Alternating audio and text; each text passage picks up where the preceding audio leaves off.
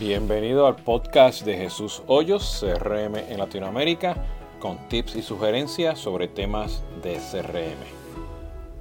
Bienvenidos, este es el podcast número 33 de Jesús Hoyos, CRM en Latinoamérica. Hoy nos encontramos con Patricia Villalobos, eh, Marketing Specialist, eh, Marketing Automation Specialist del equipo de Solvis.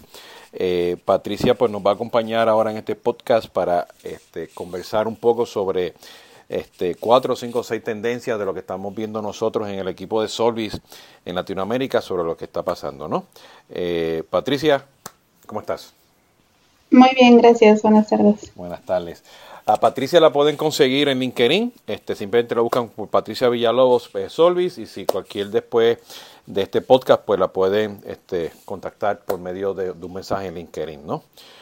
Patricia, eh, con la experiencia que hemos visto en los, en los últimos tiempos, eh, este, en último año, y medio, este, en Solvis implementando Marketing Automation, vemos que hay dos tipos de, ecosistemas este, o plataformas en el mundo de Marketing Automation, en el mundo de B2C, en el mundo de B2B, eh, donde en el mundo de B2B pues estamos viendo las tendencias de lo que es un Hotspot, un Pardot, un Infusionsoft, un Add-on, este, un Eloqua, este, y, del mundo de, de, B2C, pues tenemos el responsive, tenemos el exact target, y en los dos también, en el mundo de B2C y B2B, pues puede entrar, por ejemplo, como un Marketo o un Cyberpop. Eh, tomándose en consideración, hemos visto que todo esto es un ecosistema, ¿no? ¿Cómo tú ves hoy en día Marketing Automation este, como, como la primera tendencia? Eh, bueno, a mí me parece que eh, toda esta parte de B2B y B2C ya cada vez se, va eh, reduciendo más el gap entre ellos. Y eh, las herramientas de marketing automation justamente entran ya dentro de un ecosistema eh, donde hay una interacción directa con el CRM para entonces poder tener visibilidad de todas las fases que podemos tener dentro de un eh, ciclo de compra de, de, los contactos, eh, ya sea contacto directo o, eh, o, un B2B, ¿no? Correcto, sí. Y fíjense, este, con lo que está haciendo este, este Patricio, o sea, ya esta, este tema de B2B, B2C como que está desapareciendo, ya somos personas, es algo que he hablado anteriormente en los podcasts anteriores, inclusive en el podcast número 32 hablo de, de mucho de este eh, eh, ecosistema, ¿no? Eh, y eso lo que estamos viendo es que nos lleva a una segunda tendencia, ¿no? Que pues, Marketing Automation puede, puede, puede, ser utilizado para email o para nurturing o para, para muchas cosas, pero no es email marketing, ¿correcto, este Patricia? Así es. creo que la tendencia es que pues las personas ya están comprendiendo que una herramienta de marketing automation es mucho más que una herramienta de email marketing porque les da muchos insights, eh, sobre todo de qué hacer y cómo hacer eh, para pasar este, los contactos de las personas eh, justamente dentro del funnel de ventas, del lado de marketing inicialmente, antes de, de poder pasarlo al, al, CRM, ¿no? Sí, inclusive este, en uno de los podcasts que, que hablé este, hace tiempo, y, este, hablo justamente de cómo utilizar el correo electrónico dentro del CRM. Si ustedes quieren hacer solamente correo electrónico, pues está los Vertical Response, están los MailChimps, que tienen integraciones nativas pues a los Sugar, a los Salesforce, y tú puedes hacer cantidades de envío de correo electrónico. Inclusive dentro de un CRM tú puedes hacer campañas y, y mandar correos electrónicos. Eh, y, o, utilizar herramientas de B2C específicas como Exact Target o, Responsive para mandar emails, pero tiene que ser combinado con, con, otros canales, ¿no? Eh, eh, pero eso es algo que tienen que considerar ustedes si quieren hacer marketing automation o solamente quieren hacer correo electrónico. Pero aquí que viene el tema, ¿no? O sea, correo electrónico te lleva a landing pages, te lleva a páginas web, te lleva un call to action. Y para estos call to action, pues estamos viendo que el mensaje tiene que ser personalizado y hay unos temas ahí de contenido, ¿no? Patricia, ¿qué, qué, tú has visto referente al contenido, a la importancia de mantener el contenido como, otra tendencia? Pues justamente tanto en la parte B2B como en B2C eh, vemos cada vez más la importancia de personalizar de acuerdo a los segmentos que, nosotros vayamos identificando en las herramientas de Marketing Automation, ese contenido eh, para que sea muy específico sobre lo que las personas están buscando en ese momento, e independientemente de la etapa de venta en la que se encuentran. Y por eso es bien importante esa, que tengas un tema muy amarrado con contenido este, en tu proceso de, de, nurturing con redes sociales y, los, otros canales. Inclusive en un par de semanas voy a estar hablando justamente un podcast específicamente para el manejo de contenido dentro de, del ecosistema. Pero sin contenido no podemos manejar otros canales, ¿no? Y hemos visto que hay otros canales en particulares desde este, SMS, e, este, advertising y social media, ¿no? Eh, Patricia, que tú has visto allá afuera justamente para el tema de marketing automation, porque ya no es simplemente mandar el email con un nurturing, tienes que involucrar los otros canales. ¿Qué, tú has visto ahí en términos, en términos de tendencias? Así es, ya vemos una unificación. Eh, cada que se quiere realizar la estrategia o, cuando se está creando la estrategia de una campaña, eh, que ya sea que todo empiece desde los anuncios de social media y paid advertising o bien desde un email y después se puede hacer un boost de, lo que se está enviando por mail mediante las redes sociales o el, el paid advertising. Es súper importante que ahorita ya se empiecen a unificar esos canales también dentro de Marketing Automation para que entonces se pueda tener una experiencia eh, multicanal, que es lo que, lo que estamos buscando al final.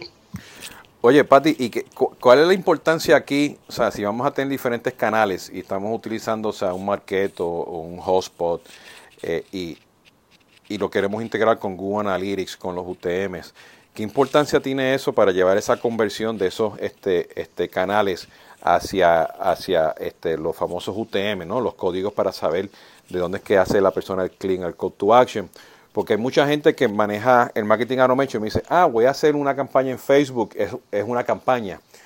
Este, o eh, dentro del marketing automation, o es otra campaña para hacer este, este, a Google AdWords, ¿no? Eh, o para postear algo este, orgánico en, en Twitter, ¿no? Al final del día todo es una campaña que tiene multicanalidad, pero ¿cuál es, cuál tú creas que tú has visto allá afuera la importancia de manejar todos estos call to action con integración con Google Analytics?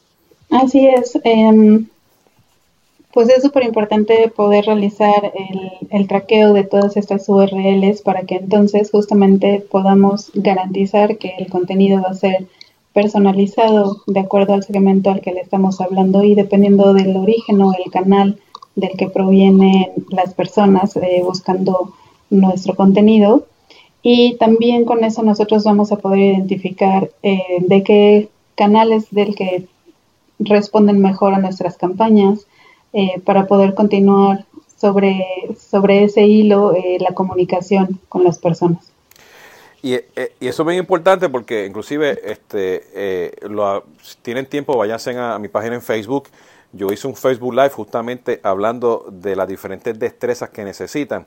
Y esto es un ejemplo claro de que tienes el mundo de marketing digital, de Google Analytics, ok, paid advertising y social media entrando al mundo de marketing automation, ¿no?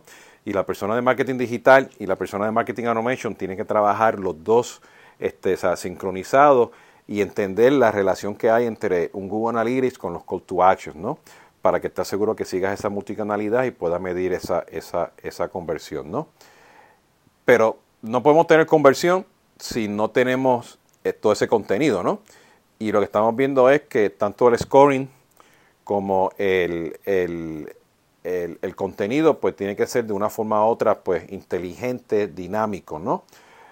Pati, ¿qué, qué, tú has visto allá afuera este, referente a eso, ¿no? ¿Qué tan dinámico está el contenido? ¿La gente lo está utilizando? ¿La todavía hace falta hacerlo? ¿Es prioridad? ¿Es esencial? ¿Cómo tú lo ves?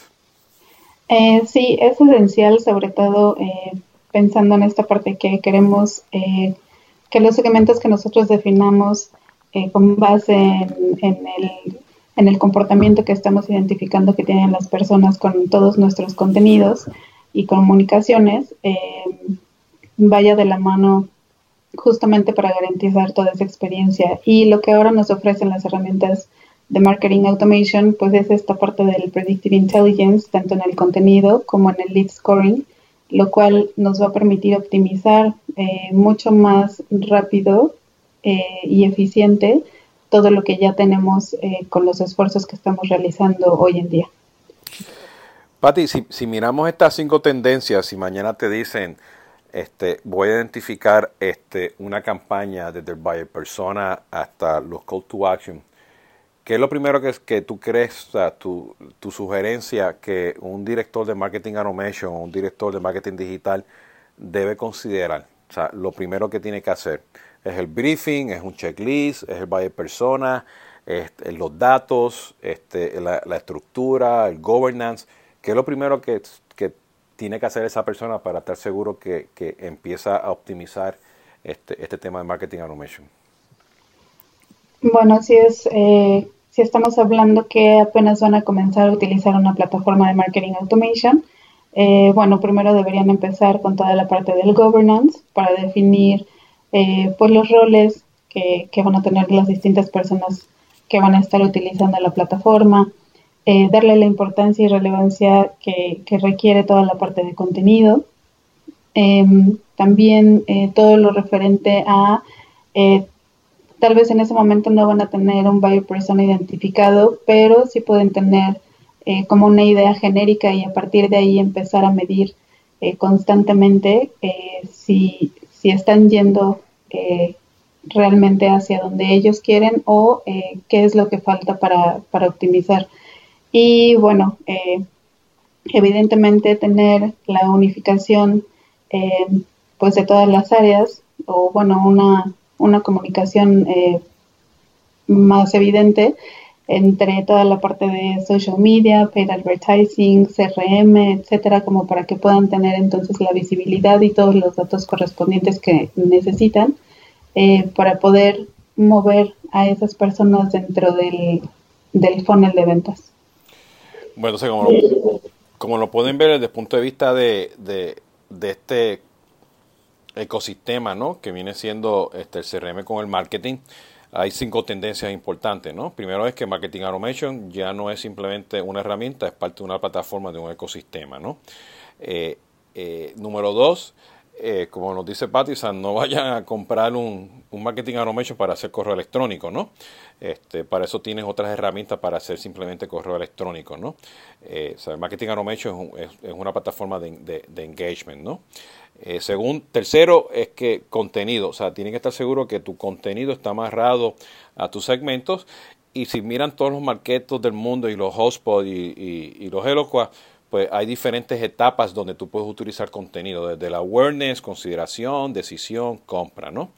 Eh, definitivamente, acuérdense que eh, tendencia número cuatro, esto es multicanalidad, desde social media con este SMS, paid advertising, y más aún con el tema de paid advertising, y por ahí, bueno, este, yo lo he hablado tanto en los podcasts como en, los Facebook Live, de esta este, fusión, migración que hay entre Advertising Technology con el Marketing Technology y el CRM. Y número, y número que va amarrado pues con el punto número tres de contenido, es que el contenido tiene que ser dinámico, tiene que ser predictivo, tiene que ser personalizado, tiene que ser basado a base de, datos. Y ese contenido pues te ayuda también eventualmente este, a mejorar tu scoring, tu nurturing, ¿no? Con todo este tema de, de, modelos predictivos o predictive intelligence para poder manejarlo, ¿no? Entonces, tomen eso en consideración. Este, le doy las gracias a Patricia Villalobos por, habernos acompañado hoy para hablar un poquito de, estas tendencias. Y Patricia, de nuevo, ¿cómo te consiguen a ti en LinkedIn? Eh, con mi nombre, tal cual, Patricia Villalobos. Muchas gracias. Perfecto. Bueno, pues aquí se acaba el podcast número 33. Muchas gracias y nos estamos este, escuchando la próxima. Hasta luego. Gracias.